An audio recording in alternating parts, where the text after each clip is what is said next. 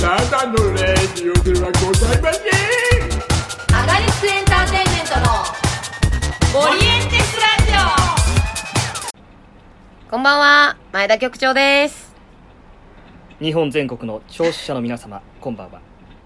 アガリスクエンターテインメントの伊藤慶太ですどうしたどうした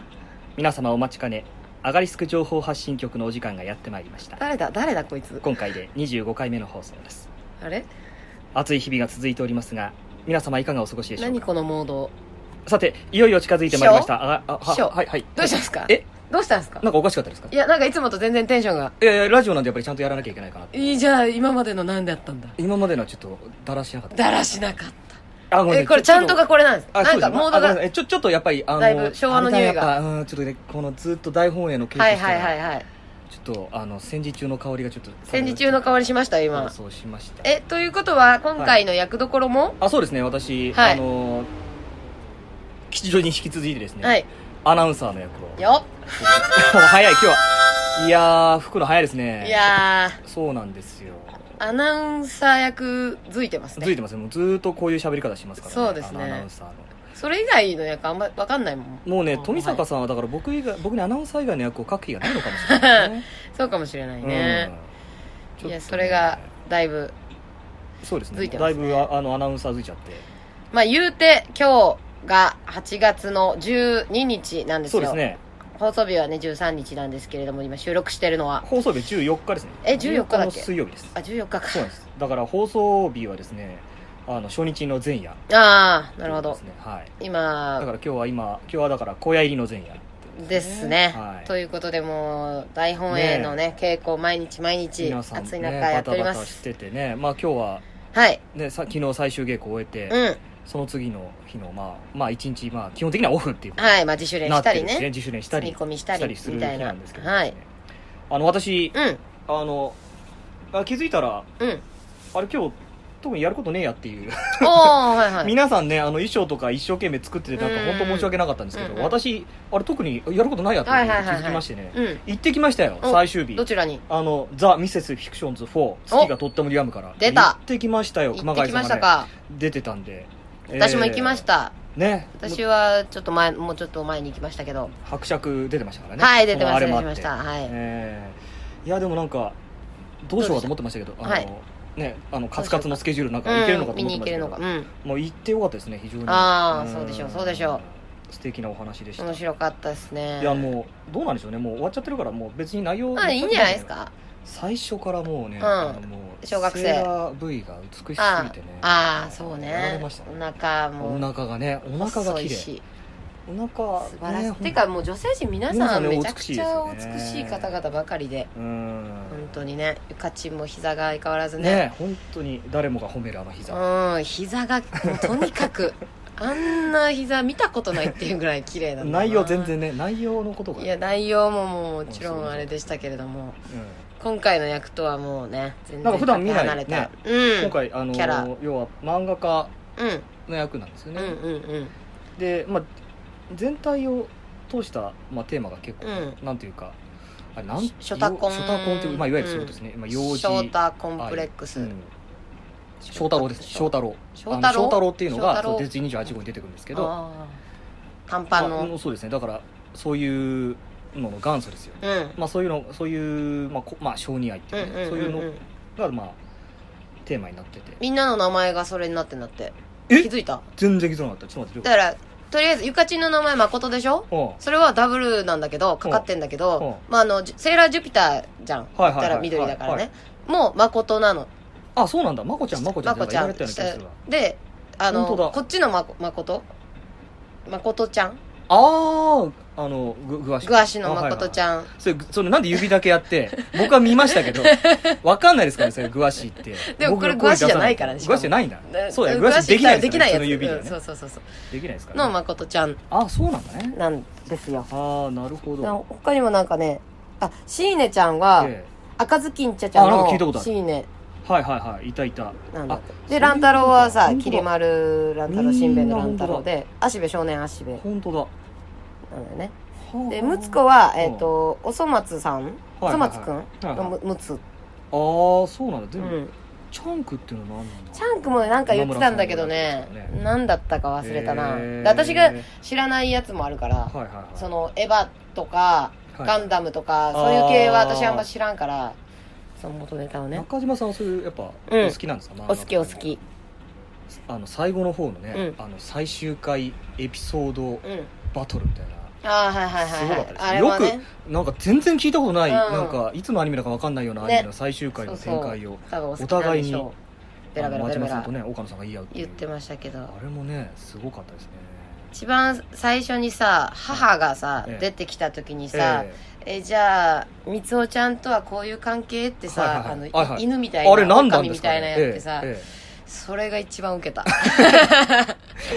あのめちゃくちゃ面白かったわどうやどう思いつくんでしょうねあれうんはああいうのは全部あれですから中島さんが中島さんが多分考考ええててるると思うあれはもう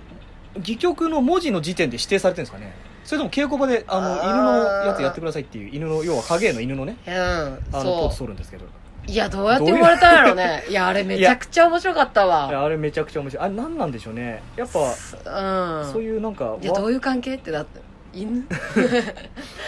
あれクソ笑ったわそのやっぱね笑いのあり方みたいなのが上がりうん違いますよねそうねシステマチックにやってるじゃないですかうんくすっとねくすぐられるところがねもう前編にあたって何なんだろうその笑いのうあり方ってなんかえ何なんっていんうなんなん気持ちにさせる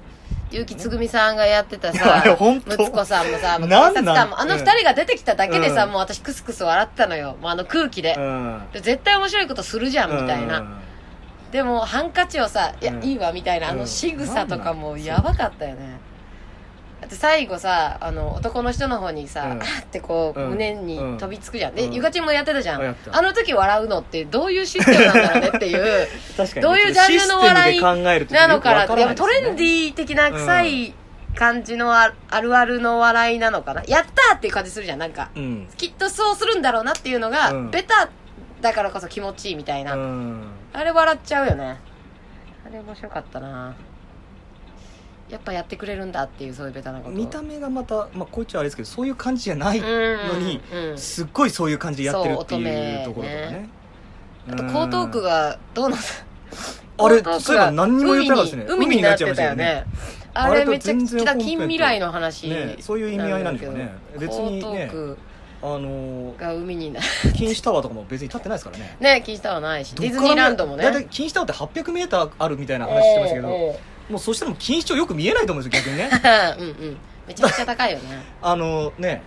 あれだってスカイツリーからあるって真下もよくわかんないですから、あ何そうがあるねか、スカイツリーもさ錦糸町近いよね近い近いだって見え見えるもんね着いた途端に真正面に見えましたそうかだらよねね、うんそんな近くにさもう一個タワーあったらもう もうねいろんうっなとうしいですよ障ね害が多分ありまくると思うんだけねど、でその結果ね地デジが見れなくなる一でじ見れれなくなるってこといになっうてました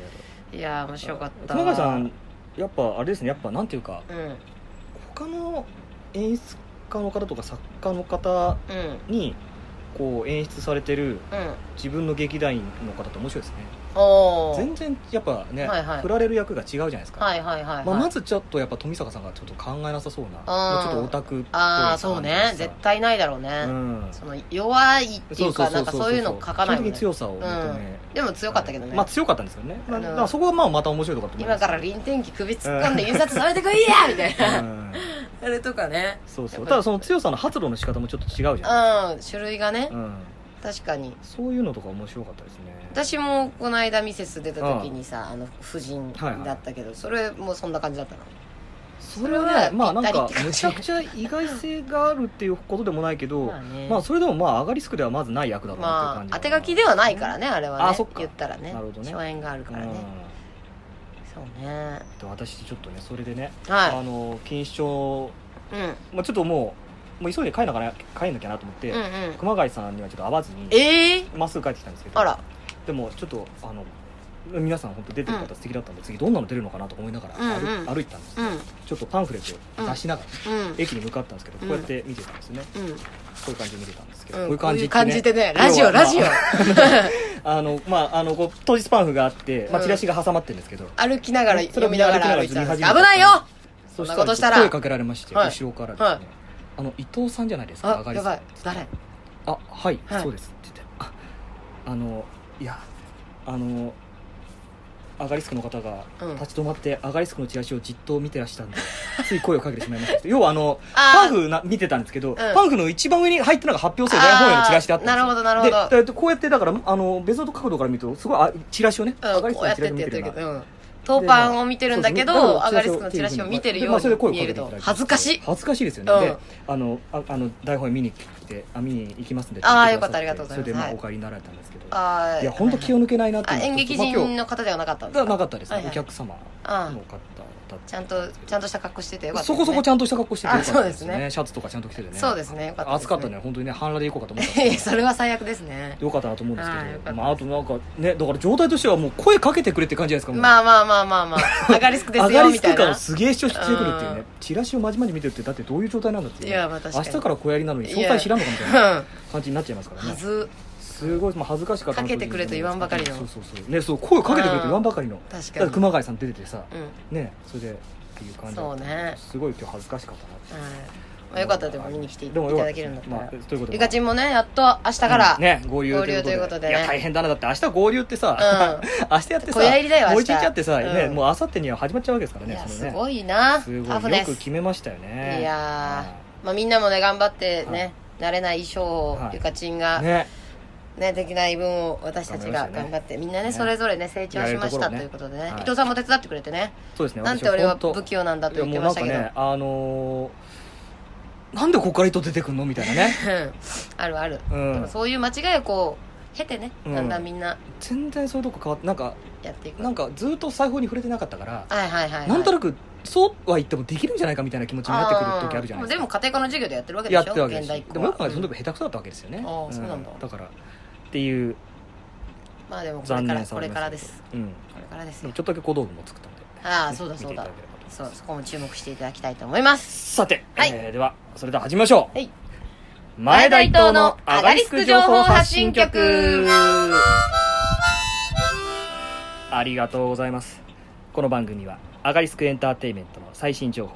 前田伊藤がああだこうだ言いながらお送りいたし昭和ます感するな放送日は第2第4水曜日となっておりますよろしくお願いしますよろしくお願いしますあーごめんなさいごめんなまさいた出てたよ昭なん和感かここ今ちょっと原稿をねやっぱ読んでるんで原原稿稿を読む読むととやっぱりそういう感じ出出まますす、ね出てくるんだ申し訳なかったですねじゃあ早速コーナー行きましょうはいじゃあアアガガリスリスクク近近況況報報告告書書その名の通りアガリスクメンバーの近況また出てんな報告主に劇団員の外部出演情報を中心にお送りしますまあちょっとまあもう一回聞きたいかなと思ってあ大丈夫です大丈夫ですかあというこ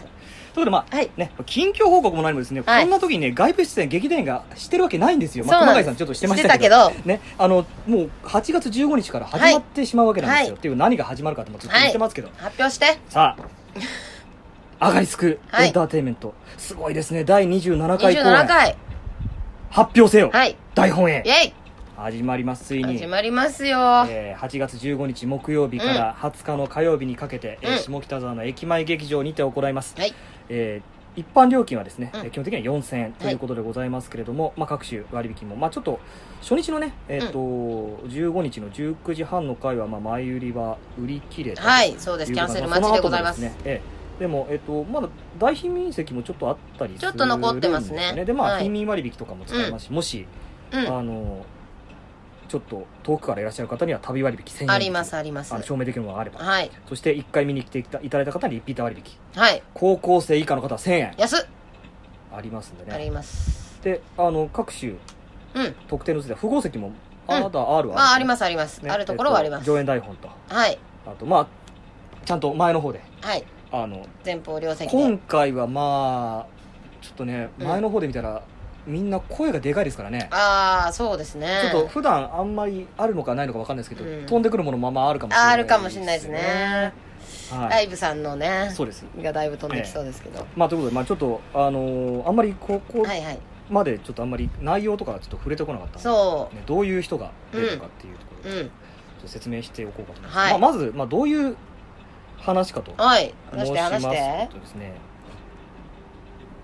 大本営発表というのはですねえあの第二次大戦中、まあ、太平洋戦争ってあの真珠湾攻撃などと言ったりしますけど、はいはい要は太平洋戦争が始まってですね1941年に始まるんですけども41年でそこからあの日本というのはすごい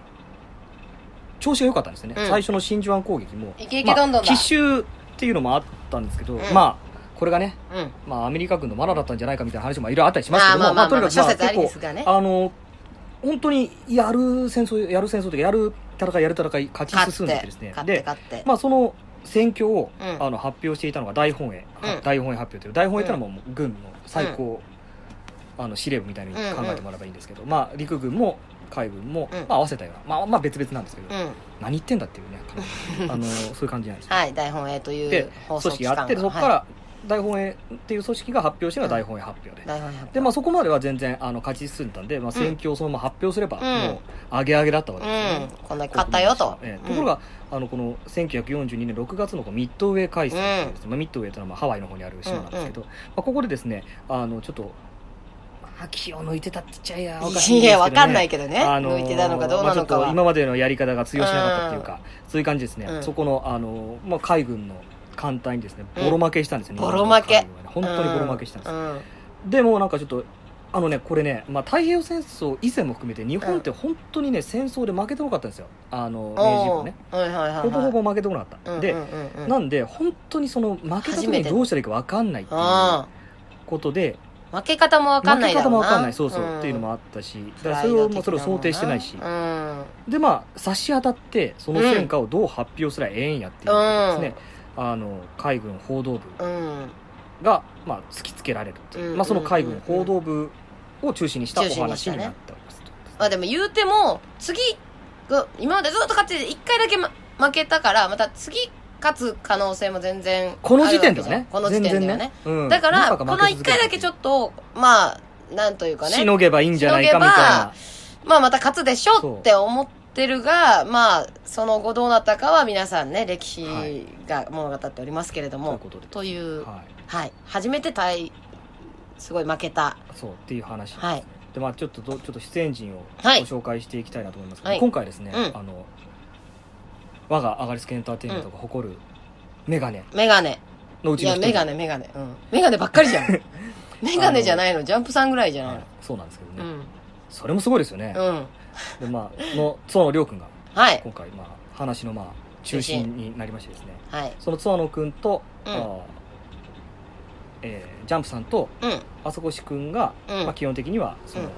海軍の報道部のメンバーということですね、うん。まあ、妻野君の上官がジャンプさん、ジャンプさん。でまああそこし君はもうんともと新聞記者だったんだけれども、うあの海軍の報道部に、まあ、いつの間にか取り込まれてっつったらおかしいですけどん。、ズブズブ。ズブズブの関係になってて、そこでまあ記事を書いてるとはい。いう役ですうね、ん。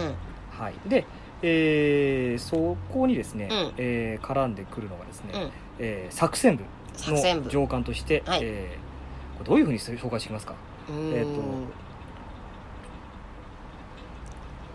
出演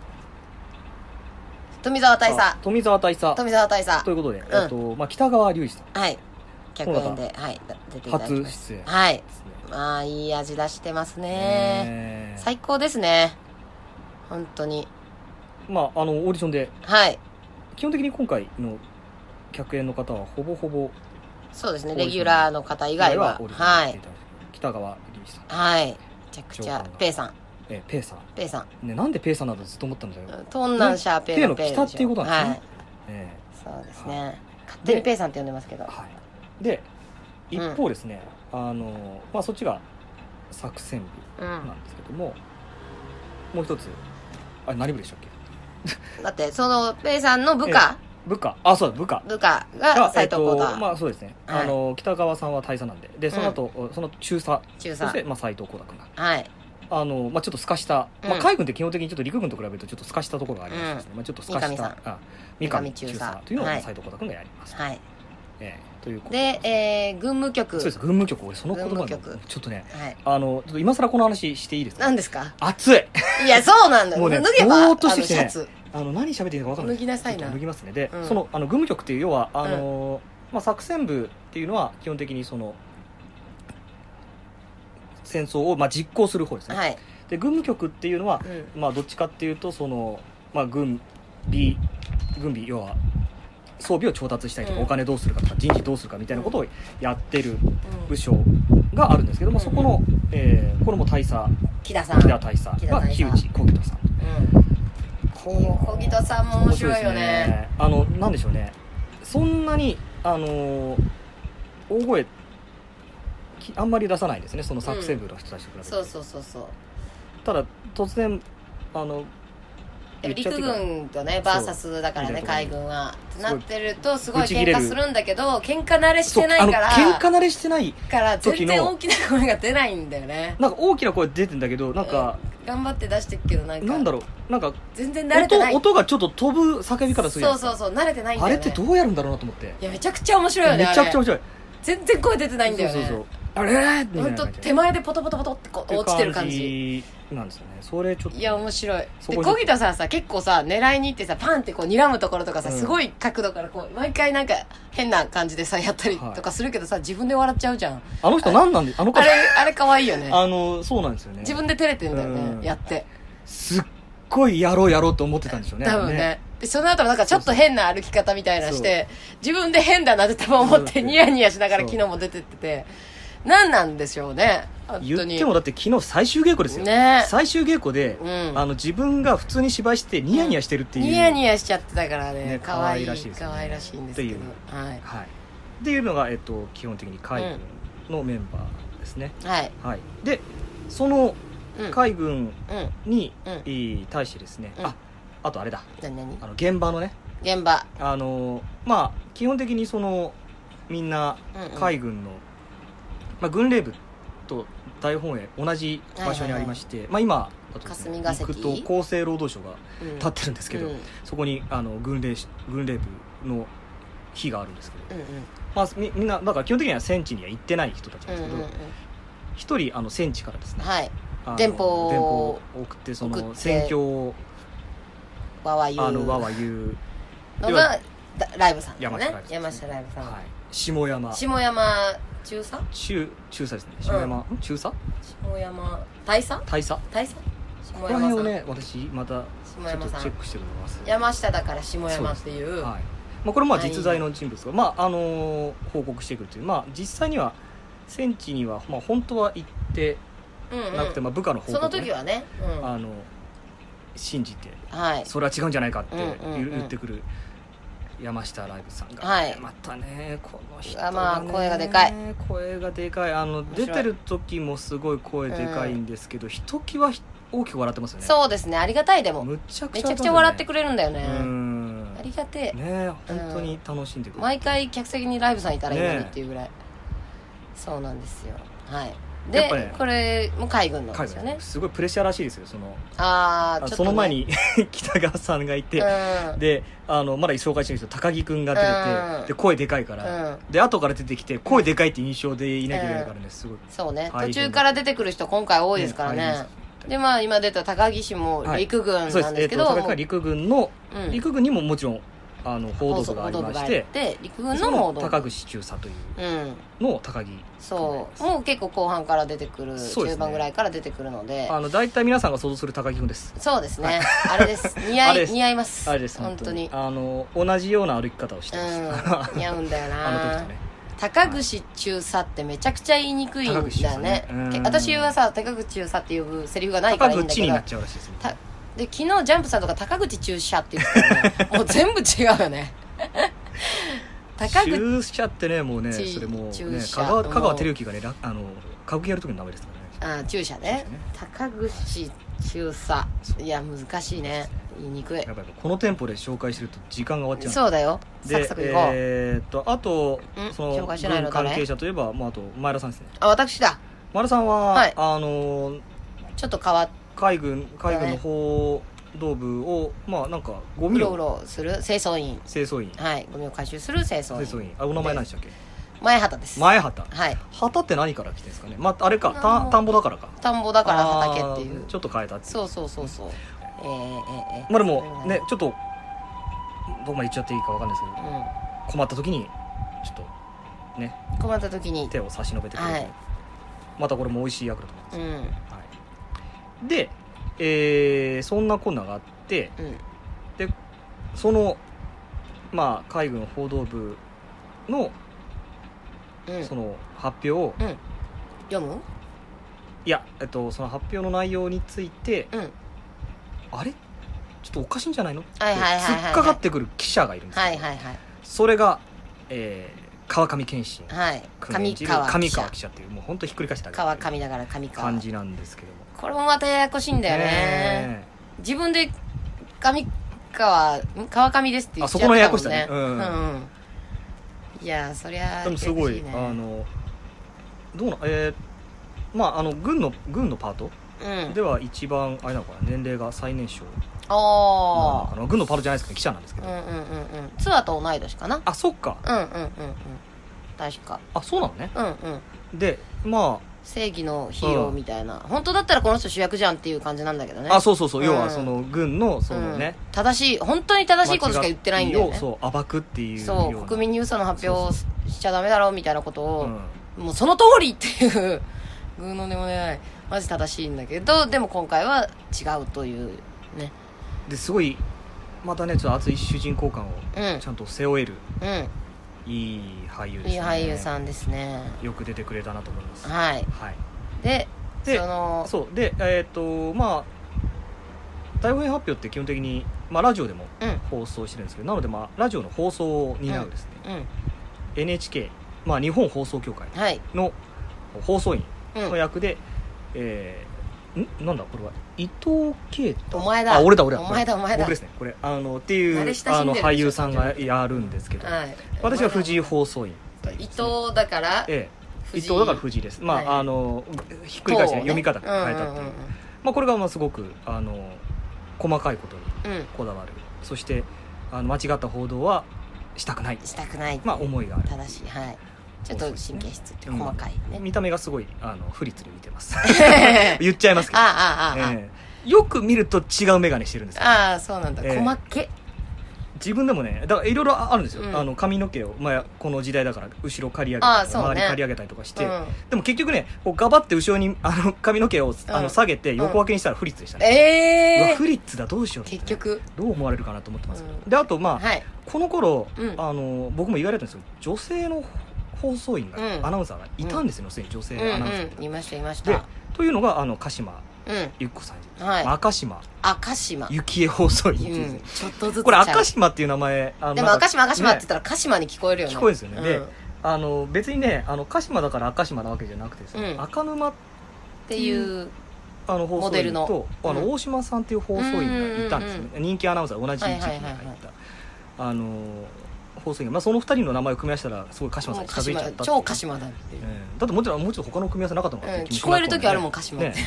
しますけど赤島さんねそうそうがまあすごくあのまあこの頃そのやっぱ戦時中になったらどんどん女性のね、そのアナウンサーの出番が少なくなって、 うんうんうんあのまあ内内容もどんどんその軍の発表とかになってきますけど、うん女性まあその読ま中すでわけにはいかないという読ませてまあその中でまあ自分のねその出番を欲しがるうん欲しがりな星狩り屋さんアナウンサーを鹿島由紀子さんがやってますと、やっておりますでっていうパートがあって、うんやっべっていうパートがあって、うんあのーももう一つこう市政のパートとですね、うん呼ばれている要はその台本発表をそのラジオの前で、うんあの聞いてる市民のね市民皆のさ人んたはいちっていうのがいまして、はいえーまあ、それが、まあ、ちょっと恋愛的な要素があるんですね、うんうんうんで、えーまずその、まあ、甘味どころうんあんみつ屋さんですあねみつ屋あんみさつ屋さんんの店員の店員役で、うんえーあれこの人ってちょっとついさっきまで、ねえあれミセスフィクションズ出てなか出ってたたっってていういうあの熊熊谷谷由由香香ささんんがですね、いやーえ熊川春さんはいーえーという、はいい、やこれよく覚えてますね覚えてますよ私そこら辺のことすぐ忘れてうんうんて本当に申し訳ないですね、熊川春さんなんかここに登場人物表を私用意しておかなかったいや本当だよすっごい後悔してうますけど、んまたやっちゃいましたっていうかね、まあ、この話いいんですうんけいど、や自己反省会がいきなり始まるっていうで、えーはいそんなあー熊谷さん演じうるん熊川さんに、えうんーえー思いを寄せるうんうー学生うんはいですね、えー、海谷はいですはいね、はっていいう役海谷裕太君そうという役をやってる海優太君海優太君谷はどっから出てきたんですかあれはね熊谷の谷もらったんじゃないですかあそういうこといやわかんないけど私使わないからいいよみたいな川だからみたいな 谷川じゃあ川みたいはなどっから来たんだって話になりますけど ねあ誰かにもらあった謙んじゃ信ない君から謙信あ君あい使やってるもう使持っっててるる使持ってる持ってるいってや北川さんが使うまあそれでどういうんですけどまあっていうまるうんあそのその海海谷君が、うんまあ、その大本営発表のうん結果以関で、まあ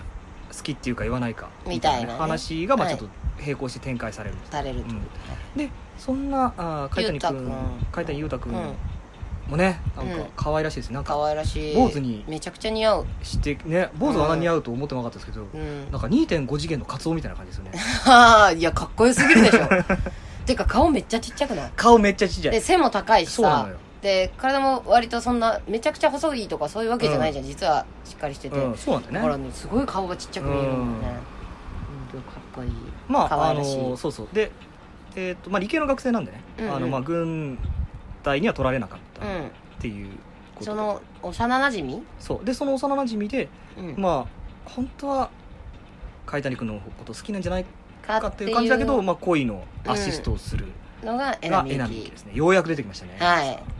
なんですよ、ねで、えー、ゆうたくんよりかは年下なんですよねそうそううんでちょっと上の近所の、うんまあ、幼馴染のお兄ちゃんっていう感じだけどまあそういうのって大体恋心抱くじゃんって感じですよね,、っていうまあその三角形関係はでいはい展開されるってまあい切う、ないよくそれを並列にしたなって私思いまいしやたよ本当にねお客さんもどういうふうに見ていいのやらっていうねね切り替えが大変だと気に思うなりんでますすどうけいうれどふうにごも覧になるかわかん気になりますけど、まあ江波さんもねすごくなんていうか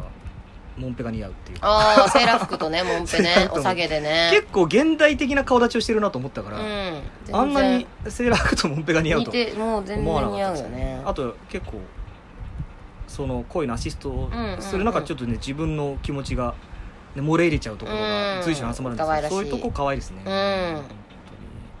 キュンキュンしちゃいますねはいっていうのがまあ、そうねあのなんていうんですかあの全本編がすごくね、うんうんおっさんしか出てないんでその保険おのようっにさんおばさんも出てるあのよ全体のおおっさんおばさんが出て、うん言うてもでもおばさんですからおばさんだから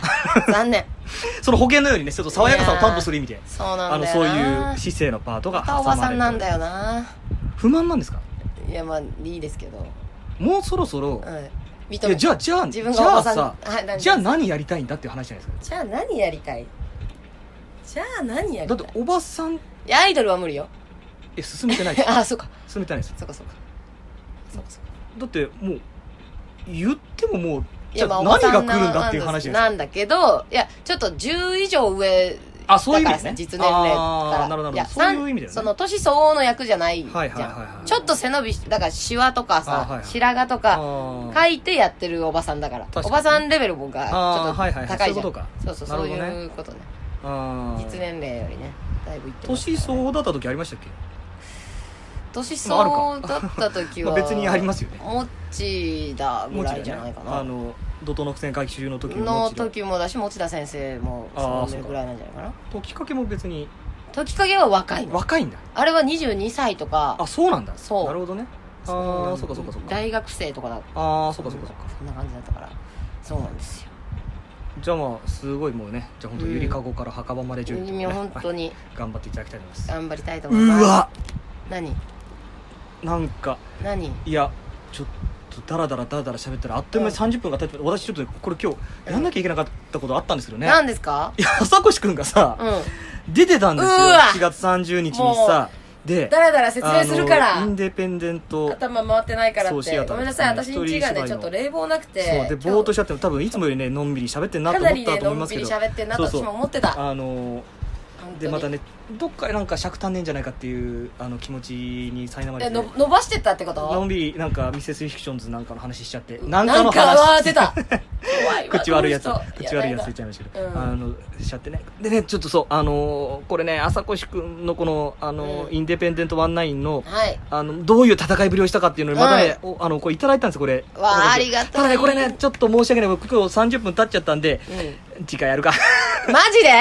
だってこれもう30分経っちゃいましたからね楽しみにここから30分もうこれ以上来たくないでしょいや30分はあれだけど使いますよ30分嘘でしょ2通来てるんですよ2通2通で30分長いわ読みますよ私いやねいいすっごいしっかり読みますサクサク読めば1分ぐらいで読めるはずだから読みます読みましょうよ楽しみにね放送もそんな伸ばしてもだって次わかりのました放送だってじゃあちょっと8延長月しましょう28だじゃよあちょっと延長しましょうちょっと延長しましょうすいません僕がダラダラしたばっかりにですねそうよということですね、はいじゃあえっ、とということはですね次のコーナーに行くわけなんですねはい はい、じゃあ、えーいきますよあ。せーの。アガリスクウォッチメン 今一瞬何のコーナーだったっけなと思った うんうってなったもん 合ってたっけそうですよねと思ってアガリスクメンバーの外部活動を目撃してきたというアガリスクウォッチメン、リスナーの皆様からのご報告をご紹介しますってのありがとうございます本当ね、あの、ウォッチしてくれるの、本当朝越くんのね、一人芝居しかウォッチしてくれなくてです本ね。当に。いや、これ熊文谷句じゆゃかなのい文句じゃないです。あ、ウそうォッそう。チいメンも欲しいよ。や、これね、結構見に行ってらっしゃると思うんね、いですっよぱいいると思うからね。、あの、今日もお客様と、あの、うん出会いましたし。ね。なんで、そうそう、これもぜひ、はい。ウォッあチメンの募集したいところですけども、まあ、お今回いただいたのはですね、あの、朝越くんが去る、えー7月30日ですね、待ちしておりますはいうん。えーやってきましたあーインディペンデントワンナインの、うんえー3次審査、はい3次審査を通過しましてですねちょっとどういう結果になったのかっていうことをですねうん。あのお二人の熱いうんリスナーの方から教えてくだおさ手い。紙いただいてますので、これをですねあの時間がないと言われてますけど、全部読みますよ私全部うわー読みますありがとうございます。なぜならそれがやっぱり感謝の気持ちですからそうですはね。い本当にありがとうございます、はということでえーいいい声最初はで、すねいい滑舌で読んでいただきたいと思います。いきますはい。ラジオネームシェフさんシェフさん。ありがとうございますありがとうございます。アガリスク情報発信局の皆さんこんばんはこんばんはいや、力強い。当然のごとく三次審査を見てきました、うんいいですね当然のごとくというねさすがもうどれだけ熱い思いはい思いで朝越さん見てるのかっていうここうのいう間こともをまた挟んじゃうからまた時間かかっちゃうんですけ どね最強の一人芝居は、はいあー三次審査の上位2名が本戦のオープニングアクト枠を争うイベントに果敢に挑まれたのが、うんラストイヤーの朝越拓人さん、うんそうなんですよこれ制限があるんですよね3年うん。そうで朝越さん3回目なんでラストイヤということなんですよね、で、えー二次予選は2日間で争われて2日目の2位通過でしたっていうことですね、まあ、このあの情報もいただいたんですけど、ー。そしてあこのイベント勝ち残りのシステムが少し特殊なんですよねうん。うん。それが支持率そう得票数ではなくて支持率なんですと支持率。全体のお客さんに対して何パーセントの人が応援したいと投票したのかとほう。いう人が勝ち残るほ何パーセントの人があ支持したのかっていう人があかを多くしあのパーセンテージを得た人が勝ち残るというシステムね大丈夫。はいうはい。前回はですね、え2日目の2位通過あー67.12%っていうのがあ今年の成績うん。でですねこ止まる、れ止まる。止まる。どうし、どうしましまあいきますねたはい。全体で言うと実は今回の三次審査にご出演の6人の中ではあ5位の成績であすね朝越さん、あ、残念は。い、いやまだですよこれまああのこれあれですよ二次審査の時っていうことですねあまあ、どうはじ、まあ、で三次選手はどうなるかっていう話なんですけど、そしてあ始まった演目は当然のごとく箱の中身あ、うで内容的には前回書いた感じと同じなんですが素敵にブラッシュアップされていたん。うん。一番顕著だったのは舞台からいなくなる時間おこお。この時間がまさに絶妙の感じだったんですうよーん。今回演技順が2番目やったのでうん。爆笑の渦がって印象だったんですよねほう。 2番目だったのに爆笑の渦おお、素晴らしい。基本的には前回の感想に書いた感じなので書きませんがうん。本当に素敵な作品ああ、よかったです。そうまあ、ちょっと前回の放送で、まあ、大体内容うんうんうんうで、んまあ、箱に書いたんですね、うんうん。箱の中身なんでしょうとはい。でそれを、まあ、あのぐるぐるぐるこういろんなあの古畑のモチーフとかをつけながら、うんうんあの推理していくっていう一人芝居なんですうよ、ん。えーそして、うん。えー結果はですね、うんえー1位と2位がですね、うんまあ、発表された後に、まあ、1位の方発表されちゃったんですけど、こうはいはいあそこに最後のことが違うんかいでこのイベント主催者であるうん。相内プロデューサ相ー内の P 重大な発表がバンダナ。えー今回の結果の1位が圧倒的な支持率なのでオープニングアクトではなく本戦枠としての通過になるとうん。なので、え2位の方がオープニングアクトの1組にまあこれオープニングアクトを決める、うんうんうん。あ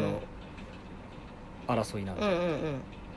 本戦の方も別にもうすであにいいる別んですにねね。はいはい。でそれとは別にまあオープニングアクトをやる方をまあ予選で、まあ、このオープニングアクトで勝ち残っていくとまた次の年本戦出れるみたういんな、うん感うじなんんでうすんえーちなみにこの通過者があ鎌田めぐみさん朝越さんとは別日の1位通過の女優さあーんそしてなかったはずの1枠の発表うん。そしてうん。うん。発表されたのがうん。劇団乱れ桜さんの佐野あやめさんあこれにこの方日予選を支持率最下位通過やったんですよあ。ね、ええとととんでもない逆転優ー。勝すごい。朝越さんは、まあろえー、5位だったんですけどまあということで今年の夏も本当楽しませていただきました、はい。えー終演後にお疲れ様をお伝えしたんですが、えー来年も期待って謎の言葉を締めくくりに添えておりますほあれう。あれラストイヤーじゃなかったかなねさあ朝越さんって本当へ理屈が似合う記者さんえ。うん。男の生き様を期待しておきますはい。ありがとうございましたありがとうございましたとい。うことでですはね、いまああのー通過できませんでした 残念。残念なじゃあもう一つですねーはい。あの前回もお手紙いただきました、うんお手紙というかメッセージいただきました、はい坂道コロスケさんからありがとうございます、坂道コロスケさん。いいラジオネーム。読みます、はい前田局長、伊藤市長こんにちはこんにちはこんにちはまああの本当ねいつ聞くかは皆さんのまあまあご自由ですからね。はいはいえー、薩摩ゴルフリゾート週末ドラマナイトお疲れ様でしたありがとうございますあー疲れもう1ヶたもう月遠前ないんだ昔ね。のことのようですね本当ねこのラジオでたくさん話を聞いているのでめっちゃ見たくなりました、うわ嬉しい嬉しい。やりたい。ね大阪でもやりたい。声だけやりますかここでね、ねいい長いわ。東京のどこかのホテルでもしくは演劇ご飯で演劇ご飯演ね劇ご飯呼んで演よ。劇もやりたいな再演する機会があれば絶対行きたいですうん。さてさて、えー先日7月30日大阪インデペンデントシアターで行われたインデペンデントワンナイントライアルについてご報告しますはい。今回は出演者6人中朝越さんの出番は2番手う朝越さん以外の出演者は全員女性という中でのん。戦いとなりましたこおーれ不思議ですね一人芝居って女性の方が得意なんですかねうーん。なんでしょうなんだろうね。でもなんか女性の方がなんかこう一人の世界に没頭しやすそうな感じがしますそよういうことなのかなねねえ意外なことですねへーって言ってたらですねちょっとどこまで読んだか分からなくなっちゃいましたけど、えーえ1番手の「後藤君は待ってくれない」はあ恋人とのハワイ旅行で置き去りにされた彼女の一人奮闘記うんそして2番手うん。朝越さんの箱の中身は、よっまあ、これ前回もあのありましたけども、うん。えー底面積6 0センチ四方高さ1 5 0センチの大きな箱の中身を探偵朝越武人が推理するというメタミステリほー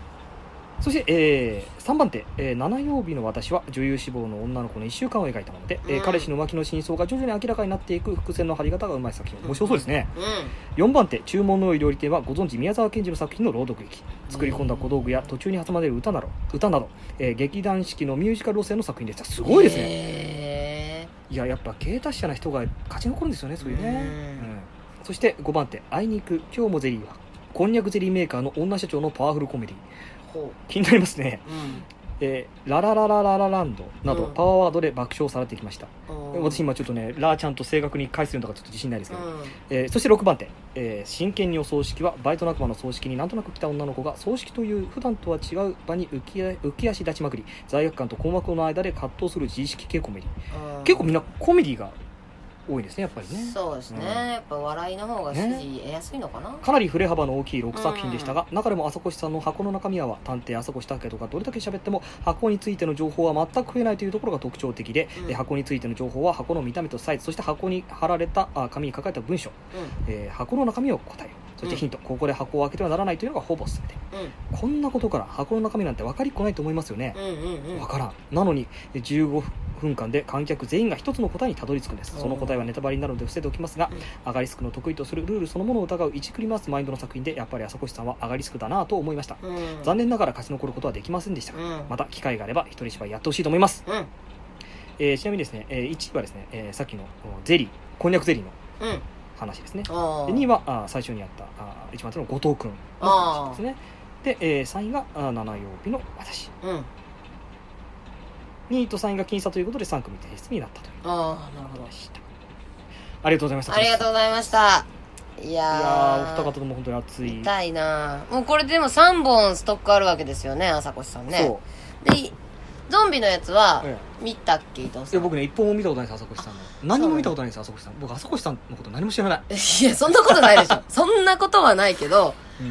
ゾンビのやつは、この間のコントレックスの東京のオープニングアクトでやってくれたから、あそうなんだよねそううちそうらはでそう見れたのそうよ。そうあのその回結局違う回にあ、そっかそっかそ行っっちゃかっ。たんでそうそう、それで見れたから、あと2本見てないんだよね。でも3本溜まってるから、もう、一人芝居フェスやったら、みたいな、 東京で、みたいな。ねなんか、ふっかけてたけどうね。ん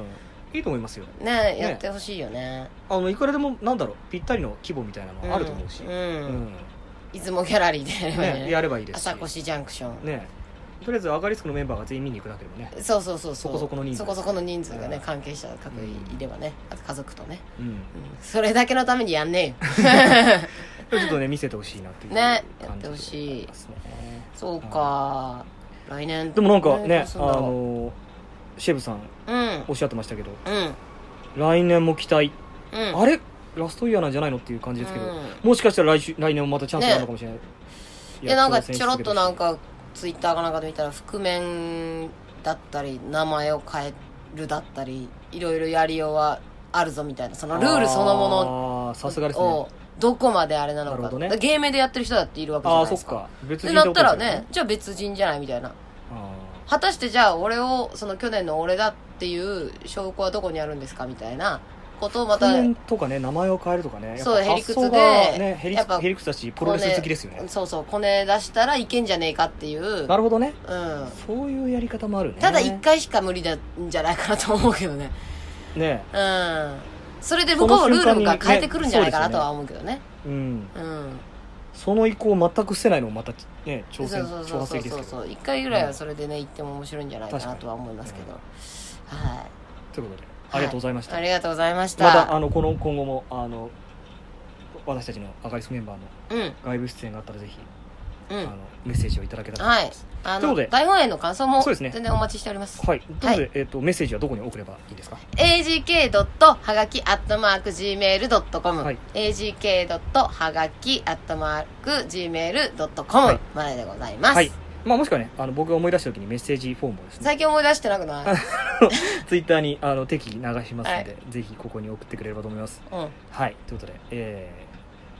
以ー上まあ、以上ということで、アガリスコーチ面まのあアガリスココーナーでしたコーナーを締めるっていうね、忘れました。はいさあ、えー続いて、前大東の近況報告いえ書。こっから1時間張り のもい放いですね送になっちゃうもいいですねいや、こんな長くやったことないですよいね。や本当いにやー、びっくりだな。ということで、まあ、じゃあもうちょっともう、これぐらいにしておきますか。まあ、次回はね、はい8月26、8日水曜日の配信、はいですねもう台本が終わって終わってんだ。もうどんな自分になってんのかな。